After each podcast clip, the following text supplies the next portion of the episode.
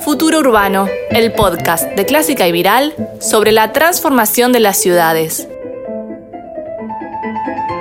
Conversaciones para pensar local y actuar global. Contar el conurbano es un proyecto que narra, según los creadores de The Walking Conurban, al conurbano bonaerense por fuera de los discursos hegemónicos. Mientras el discurso mediático se encargó de construir en el imaginario colectivo la percepción de un lugar oscuro, pobre, hostil y marginal, The Walking Conurban propone discutir esa mirada y muestra otras formas del territorio, revalorizándolo a través de lugares, fotografías, metáforas, metáforas de su gente, del barrio, de la industria, de la cultura. Es una apuesta disruptiva que tiene una comunidad en permanente crecimiento. The Walking Conurban es en principio una cuenta de Instagram donde intentamos retratar las complejidades del conurbano bonaerense a través de distintos registros. Se puede decir que podemos ir del registro documental, del, registro humorístico, desde el registro eh, más espontáneo e instantáneo. The Walking Conurban nace no como un proyecto, sino más bien de cierta espontaneidad ligado al tono lúdico y de circulación interna entre quien hoy administramos la, la cuenta. Y posteriormente la cuenta de Instagram fue creciendo y, nosotros fuimos mutando en el contenido, es decir, migramos a otras redes y a la vez salimos de las redes sociales siempre intentando lograr mostrar eh, al conurbano desde otra perspectiva, con, con otra perspectiva digo a los discursos hegemónicos, intentando de nuevo mostrar las complejidades, las contradicciones y sobre todo intentando eh, revalorizar al conurbano bonaerense, eh, sin hacer obviamente un cuento rosa, si se quiere, del territorio, pero sí entendiendo que, es mucho más rico pensar en las distintas aristas y las distintas perspectivas desde donde se puede abordar y narrar al, al conurbano bonaerense.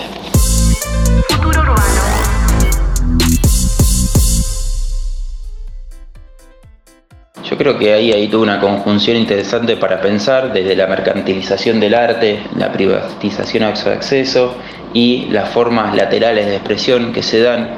en el conurbano, sobre todo a través de las paredes, de la arquitectura, de incluso de los canastos de basuras con, ciertas formas donde se expresan ciertos deseos y hay cierta idea de, trascendencia, eh, me parece que, que genera ahí como una, una conjunción interesante para, para, pensar el arte, la ley de las leyes de estética y las leyes del deseo, medio que se contraponen a esas, leyes estéticas, y que el conurbano, que escapa un poco de ese panoptismo social, si se quiere, donde, donde la ley llega dosificada o llega más tarde o llega repensada, eh, es, un, es un territorio interesante para, para pensar estas cuestiones. En relación a esto y lo que nosotros pensamos o entendemos que, pasa en los procesos identitarios dentro del conurbano bonaerense son, son varias cosas. ¿no? En principio que vivimos en una, en una época donde los grandes relatos ordenadores eh, han sido socavados o, cayeron en pos de, en pos de bueno, de, identificaciones eh, más micro si se quiere. ¿no? Bueno, hay toda una bibliografía al respecto, no, no, no, no nos vamos a poner a repasar eso ahora, pero sí para, para ponerlo en un contexto. Y, y, lo, que, y lo que nosotros notamos también eh, que ha sucedido en el conurbano es que eh, los procesos identitarios, ciertamente localistas, ciertamente barriales en algunos sentidos, eh, y, pero sí también de manera más general en relación al conurbano bonaerense es que esto ha cambiado a partir de una serie de cuestiones que tienen que ver con que el conurbano a partir de, de los 2000 de los 2000 y pico se ha empezado a narrar a sí mismo. Digo eh, hay una serie de bibliografías de estudios la proliferación de universidades las posibilidades culturales que presentan muchas veces eh, los municipios, muchas veces desde, el sector, eh, desde sectores culturales, permiten la proliferación de discursos que hacen que el conurbano ya no sea contado desde afuera, sino que sea, sea contado por, por los mismos eh, protagonistas, quienes viven en el territorio del conurbano bonaerense. Y eso eh, genera un proceso identitario eh, interesante, porque vuelve a poner en tensión o vuelve a poner en cartelera la relación entre centro y periferia, digamos.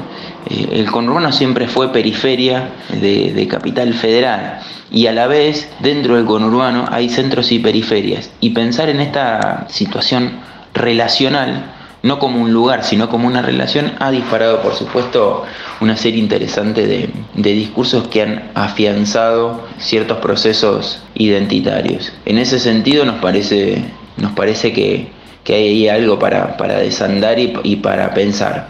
Eh, una es esto, es los, procesos, los procesos de configuración identitarios a partir del propio relato y por supuesto que ponen en tensión o se ponen en tensión estos discursos con los discursos que veníamos hablando anteriormente que tienen que ver con los discursos de ese conurbano criminalizado, ¿no? Eh, donde, donde hay siempre un, peligro inminente y demás. Eso es lo que nada, pensamos relativamente en, cuestión a la, identidad, digo relativamente porque es mucho más profundo, mucho más complejo de pensar y, y a través de las imágenes, las imágenes que nosotros subimos a la cuenta son son injustas y son condensatorias y, son parte de una, de una película mucho más general, pero siempre tratamos de, que haya algo ahí, alguna aura identitaria que represente al conurbano bonaerense. Por eso las fotos van desde territorios abandonados hasta fábricas eh, explotadas, desde lugares con estilo colonial a hipermodernos, digamos. Intentamos que se condense ese estilo variopinto que, presenta el conurbano. Futuro urbano. Si te gustó este podcast, podés escuchar todos nuestros contenidos en www.clásicayviral.com.ar.